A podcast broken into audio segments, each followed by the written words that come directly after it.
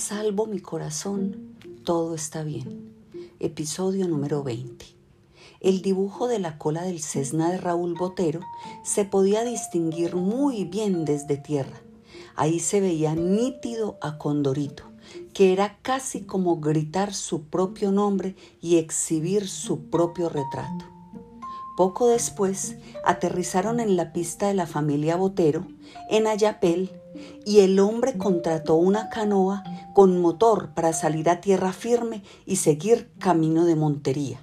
Al menos eso fue lo que dijo.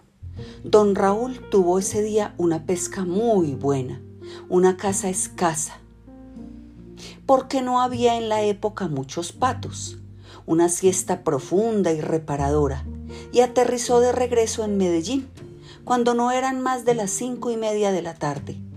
Apenas llegó al hangar donde guardaba el Cessna e incluso antes de que apagara el único motor de Condorito, Artemio se acercó a la ventanilla y le dijo que había un par de tipos que preguntaban por él y lo estaban esperando desde las tres de la tarde. Añadió que la cara y la actitud de los manes no le gustaba nada, que tuviera cuidado.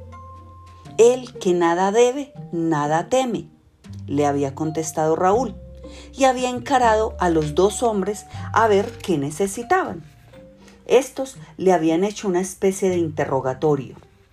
Primero que todo, querían saber con quién exactamente había viajado a Yapel.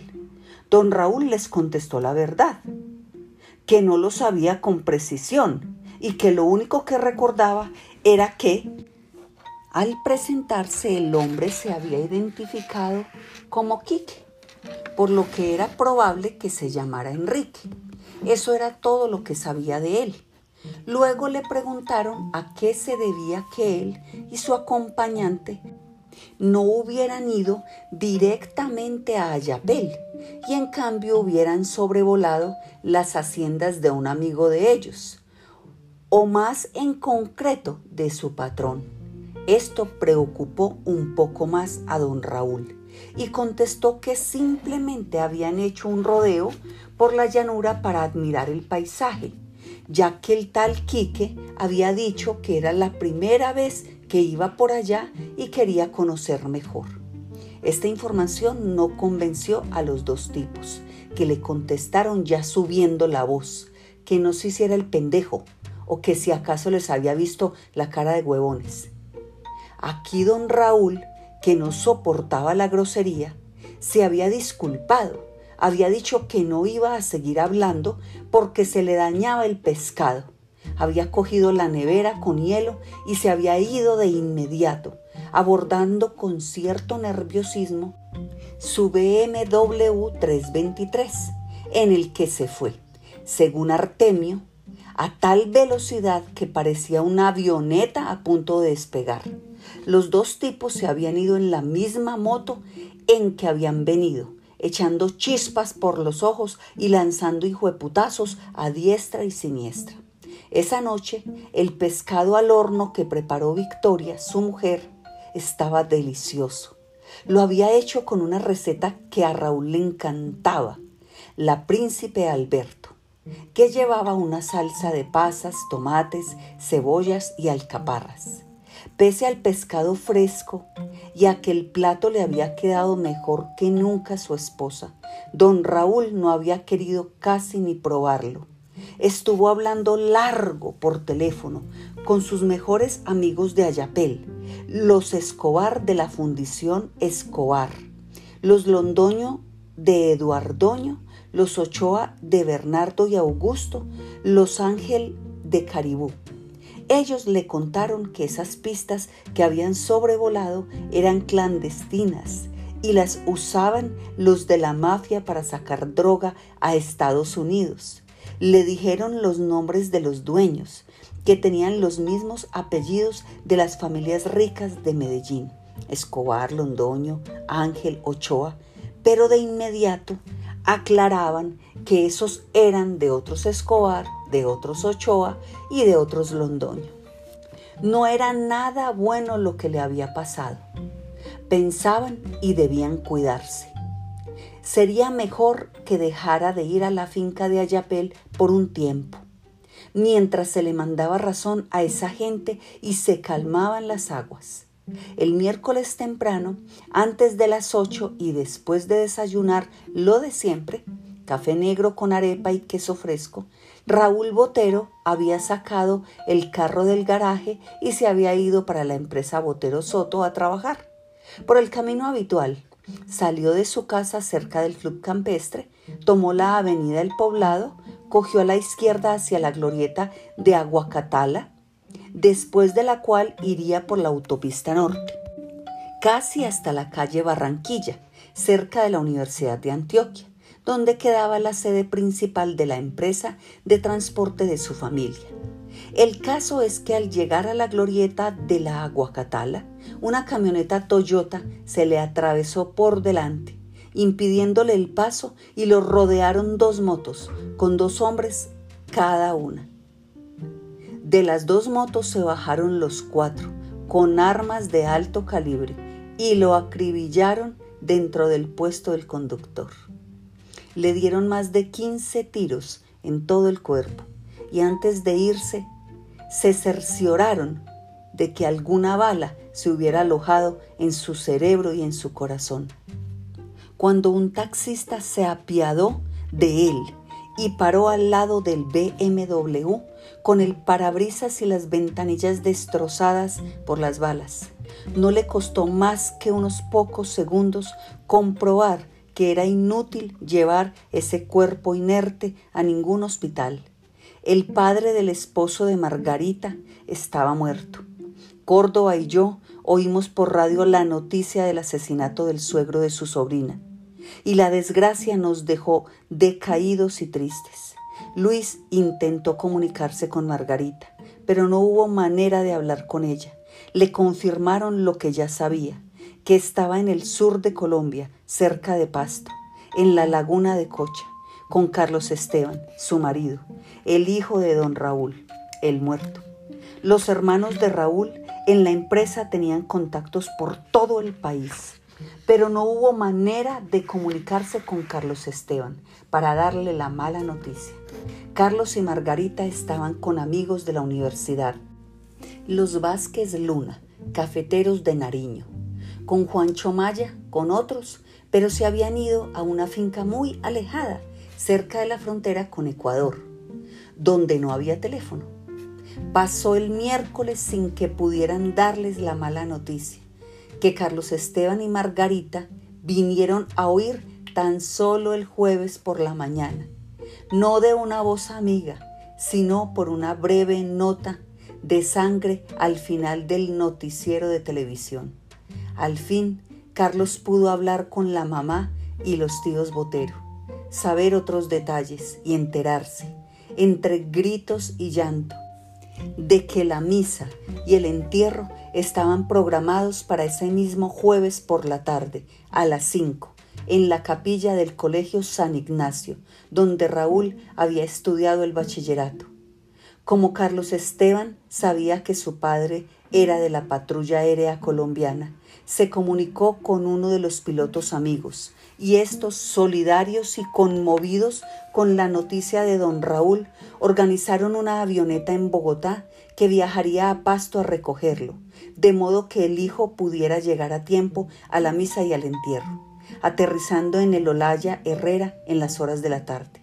El aeropuerto de Pasto es uno de los más peligrosos del mundo, porque no solo hay que aterrizar en un estrecho altiplano rodeado de picos montañosos, sino que el sentido del aterrizaje es siempre el mismo y al revés de lo recomendado, porque en ese sitio sopla un viento de cola traicionero. La avioneta que iba a llevarlos a Medellín tuvo que hacer dos intentos fallidos antes de poder tocar tierra, pero al fin lo logró. Las conversaciones de ese viaje quedaron grabadas en una caja negra de la avioneta que, algunos meses después Luis pudo oír, en un incomprensible arranque de masoquismo, al menos para mí. El error más grave ocurrió desde el principio y el peor consejero fueron la premura y las ansias de llegar. Primero hubo una discusión sobre el peso, pues el piloto no sabía que el hijo de don Raúl estaba también con la esposa. El piloto le dijo a Carlos que, en principio, el vuelo estaba planeado solo para dos personas. Después de hablarlo un rato, el piloto accedió a llevar a Margarita, a cambio de dejar en tierra todo el equipaje de los dos. Ya en el aire y al poco rato de haber despegado, el piloto le dijo a Carlos Esteban que sería necesario hacer una parada técnica en el camino, bien fuera en Popayán, Cali o Pereira, para echar gasolina. Pero iban con lo justo, y más ahora que el peso era mayor al previsto. Aquí ocurrió la segunda discusión.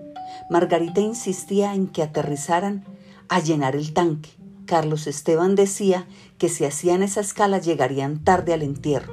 El piloto insistía en que eso era lo conveniente, pero se lavaba las manos y decía que si seguían adelante lo haría por tratarse del hijo de don Raúl, pero que Carlos corría el riesgo y tenía la responsabilidad de la decisión. Córdoba contaba que durante casi una hora no habían vuelto a hablar, que el piloto simplemente se iba reportando en los aeropuertos que sobrevolaban y a veces comentaba en un murmullo los litros de combustible que quedaban. También Carlos Esteban, que había piloteado muchas veces el condorito de su padre, sabía volar. Después de sobrepasar el alto de Minas y al empezar el descenso hacia Caldas, el piloto bajó al máximo la velocidad para ahorrar gasolina y dijo entre dientes que creía que llegaban. Margarita en ese momento se atrevió a hablar un par de veces y a darles ánimos a sus dos héroes pilotos. Poco después, la avioneta se reportó al aeropuerto Olaya Herrera y dijo que estaban sobrevolando la población de Caldas y pedía prioridad absoluta para aterrizar por contar con muy poca reserva de combustible. La prioridad le fue asignada. Eran casi las cuatro y media de la tarde. A esa hora, Luis y yo acabábamos de llegar a la capilla del Colegio San Ignacio, aunque faltaba más de media hora para que comenzaran las exequias. La iglesia estaba atiborrada de gente.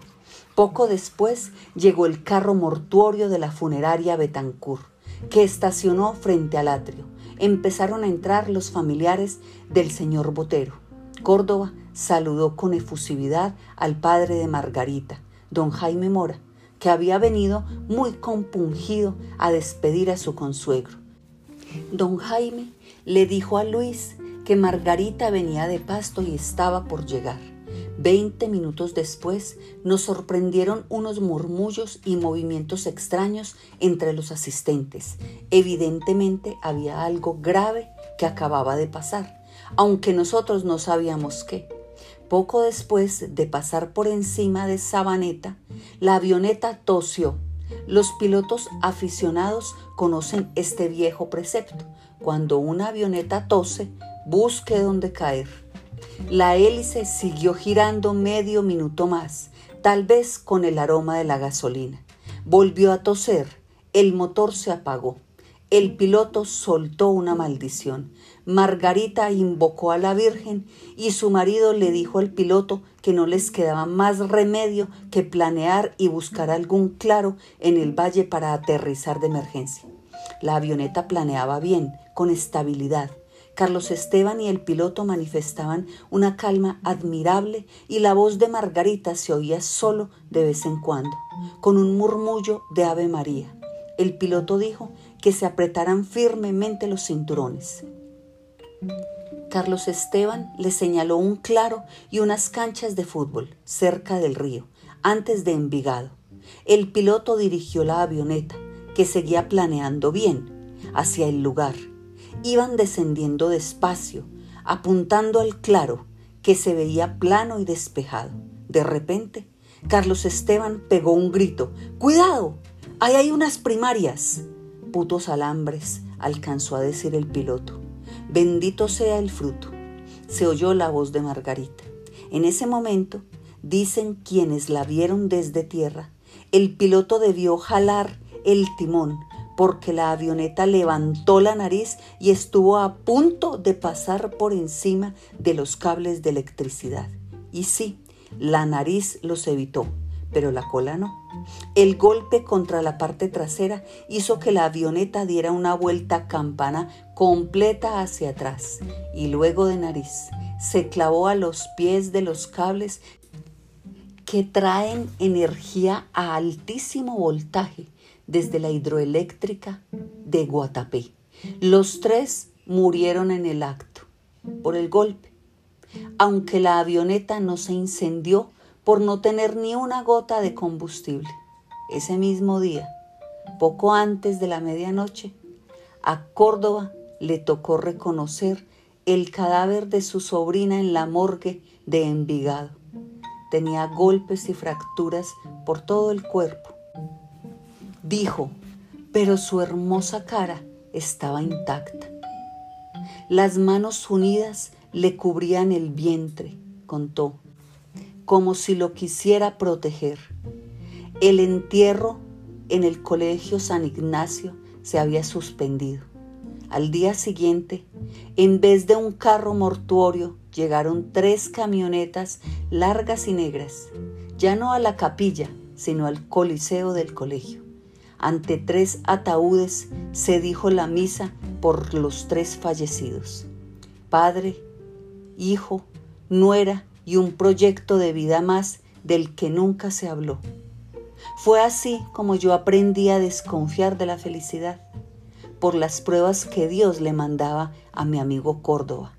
También a mí me las ha mandado, pero de esas no voy a hablar.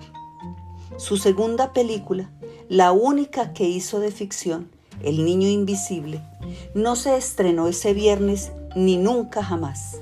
La vieron algunos amigos en pantallas pequeñas, pero Córdoba decía que eso no importaba, que al fin y al cabo la película no era tan buena y la había hecho solo para divertirse. Él nunca me lo dijo, pero yo creo que como la asociaba siempre con la muerte de su sobrina, le perdió todo el afecto e incluso la olvidó. Joaquín, en este aspecto, no está de acuerdo conmigo. Para él, el corto de Luis es un hermoso ejercicio sobre la amistad y la pérdida, tal como ocurre en la mente de un niño. El juego de la invisibilidad se convierte en algo perfectamente tangible cuando el amigo del niño protagonista tiene un accidente y se mata. Tal vez tenga razón Joaquín. Córdoba, para mí.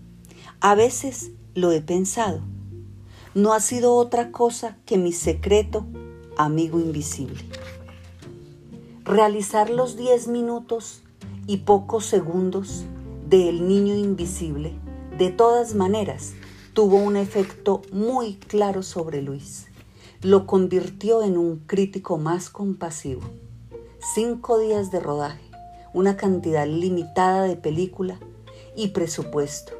El equipo técnico disponible en aparatos y en personas. Y sobre todo, la diferencia entre la película soñada y la película posible, le dieron una comprensión más viva de los límites y las dificultades del oficio de dirigir una película. El resultado no era el que había querido, sino el que había podido alcanzar, y todo pese a que dos jóvenes amigos que llegarían a ser cineastas más que competentes, Víctor Gaviria y Sergio Cabrera, lo habían acompañado durante todo el proceso de rodaje y edición. Cabrera como fotógrafo y camarógrafo y Víctor como subdirector. También el hermano de Carlos Alberto Calderón, Luis Fernando, había sido asistente de dirección semanas y meses de sueños y desvelos, las dificultades para conseguir el dinero, las limitaciones y errores de actores y técnicos, lo imposible de conseguir con los recursos existentes, todo esto hizo que se volviera más humilde y comprensivo con aquellos que hacían cine. No todos los desastres y desaciertos eran culpa de un director, pues, salvo aquellos que disponían de un buget casi ilimitado, en el cine más comercial, todos los demás rodaban en el mundo de lo posible y no en el mundo de lo ideal. Después de la fallida donación del corazón para Luis, una tarde en que Darlis había logrado convencerlo de que la dejara masajearle también el torso y la espalda, la muchacha interrumpió su canto de boca cerrada y empezó, con muy buena memoria, a decir el Magnificat. Glorifica mi alma al Señor y se alegra mi espíritu en Dios, mi sanador, porque ha puesto sus ojos en esta humilde sierva suya, y por eso desde ahora todas las generaciones me llamarán bienaventurada. Luis, que tenía el rostro vuelto contra la pared porque le daba pena mirar en dirección de ella mientras lo tocaba, comenzó a girar la cabeza para felicitarla. Muy bien, Darlis. Veo que no se te ha olvidado el Magnificat, que si te lo aprendiste bien. Creo que es Salvador en vez de sanador, aunque el original en latín, cada vez que lo reces. Y como Darlis repetía la oración como un mantra mientras le hacía el masaje linfático en las piernas hinchadas de Luis el gordo, casi sin darse cuenta, se fue quedando dormido y empezó a ver visiones. Dormido, sí, pero mientras dormía seguía oyendo la voz armoniosa de Darlis y soñando con ella. Oyó o soñó que oía a la muchacha decir, yo pensaba que todos los curas olían maluco y en cambio usted huele rico, Luis. Al oírla se despertó y creyó despertarse.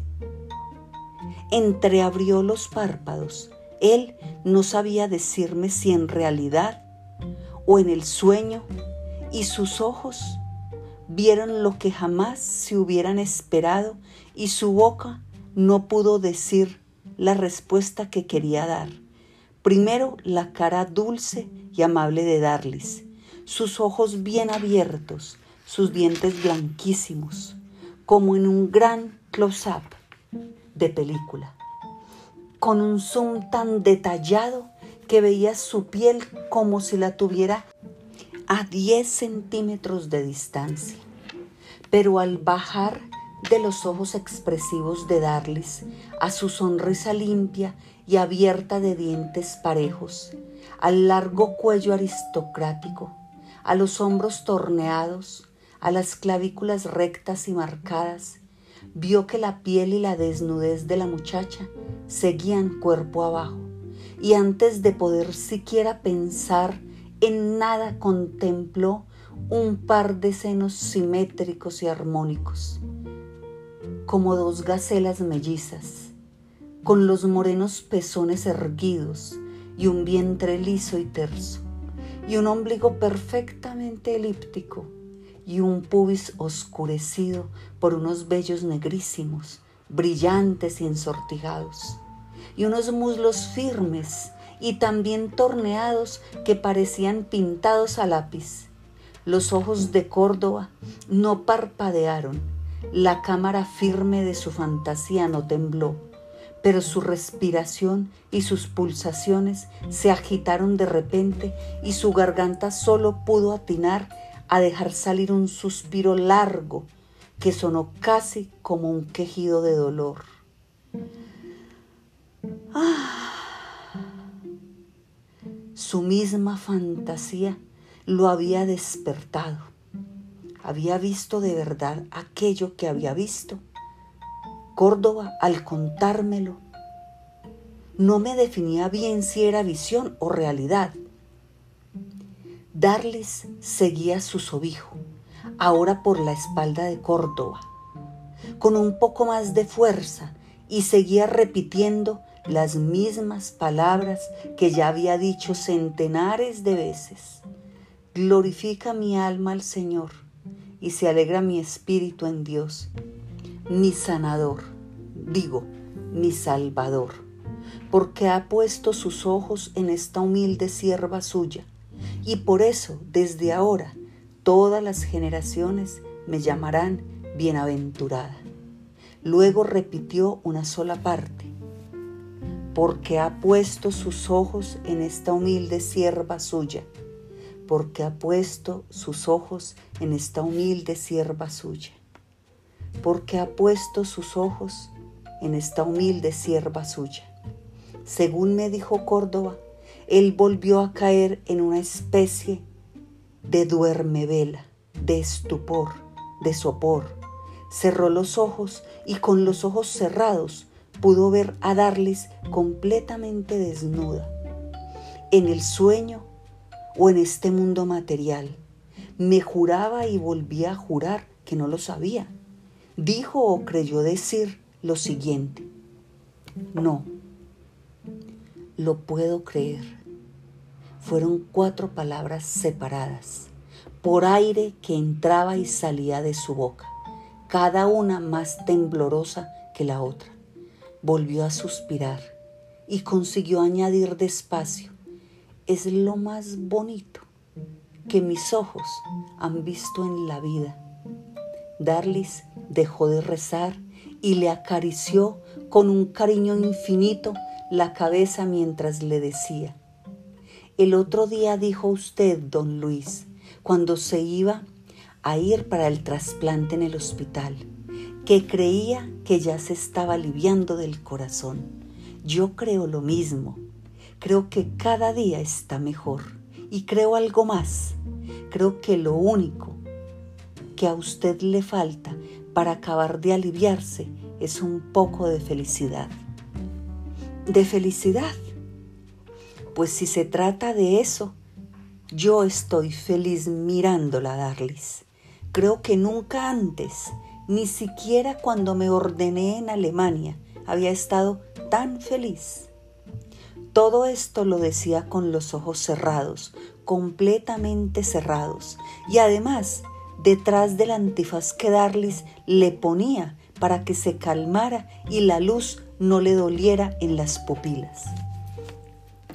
¿Sabe cómo decimos en Cereté cuando un hombre se emociona? Cuando a un hombre se le nota en la mitad del cuerpo que está emocionado. Decimos que está feliz. Y yo quiero que usted también esté feliz, así como le digo. Córdoba abrió un momento los ojos detrás de la penumbra del antifaz e intentó ser consciente de todas las sensaciones y reacciones de su cuerpo. Luego los volvió a cerrar y dijo, sí, Darlis, en ese sentido también soy feliz, incluso creo que estoy muy feliz. Luis sentía una somnolencia imposible de dominar era como si le hubieran dado una droga, un somnífero, como si estuviera cayendo en ese pozo que se anuncia al principio de la anestesia general. La muchacha, en estado intermedio entre la vigilia y el sueño, le cogía la mano al gordo, los dedos grandes y gruesos, y sin soltársela, se daba vuelta con lentitud y ponía ante los ojos de Córdoba un par de nalgas redondas, de una perfección y una dureza que él ni se esperaba ni había visto jamás, ni siquiera en las películas más bellas que hubiera en su memoria, porque ha puesto sus ojos en esta humilde sierva suya, porque ha puesto sus ojos en esta humilde sierva suya y la mano delgada y larga de Darlis, los dedos hábiles y tersos, hacían que la mano del gordo se apoyara en su cintura y fuera resbalando hacia ese par de frutos maduros, grandes y perfectos. Córdoba las tocó muy suavemente y volvió a decir, en el sueño, creía él, porque sus palabras no se oyeron en el cuarto de Darlis o tal vez sí. No lo puedo creer. Esto sí que lo puedo creer todavía menos que lo que acabo de ver. Todo el cuerpo, me contó, le empezó a temblar como si le estuviera dando un ataque de fiebre. Darlis, al verlo así, como una rama frágil, le preguntó, ¿tiene miedo?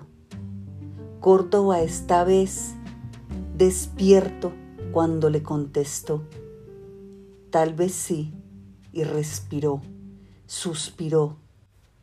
Tengo miedo de lo que el presente, cuando sea pasado, me hará en el futuro. Darlis le dijo, el pasado no existe y el futuro es ya. Todo es presente.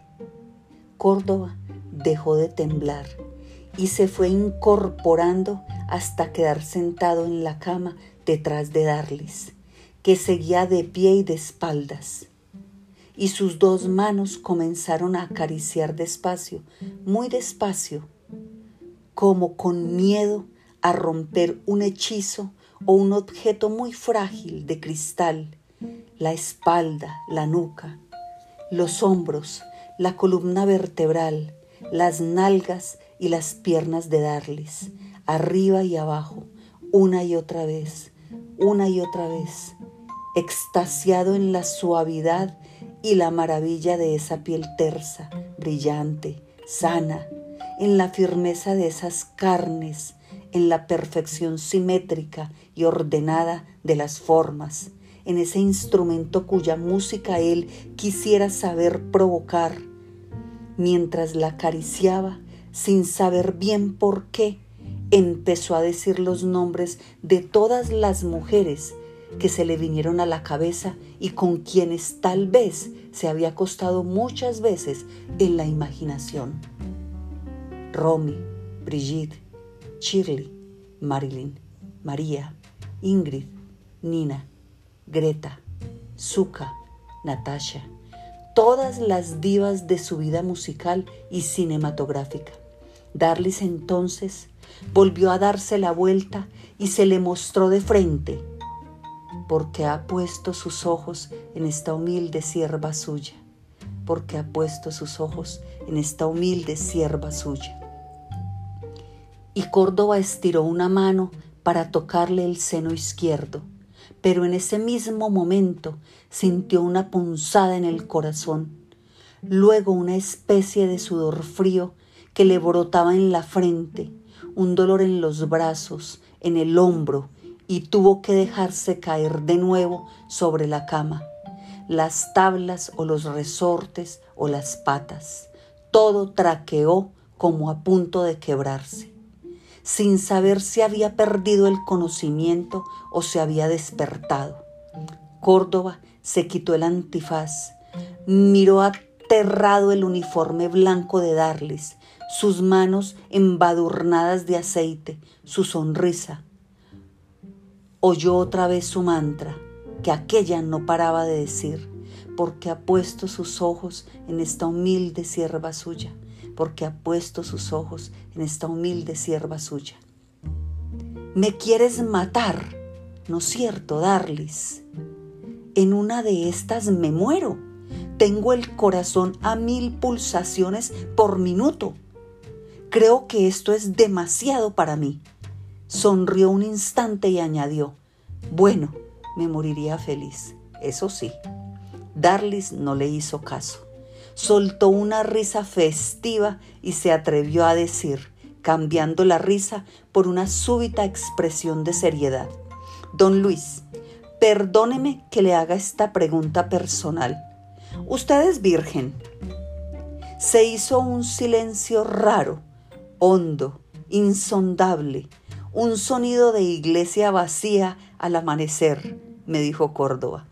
Se oyó el canto de un pájaro trinando en el solar, quizá llamando a su pareja, un canto sin respuesta. La voz de Luis, de barítono, salió sincera y gruesa del pecho.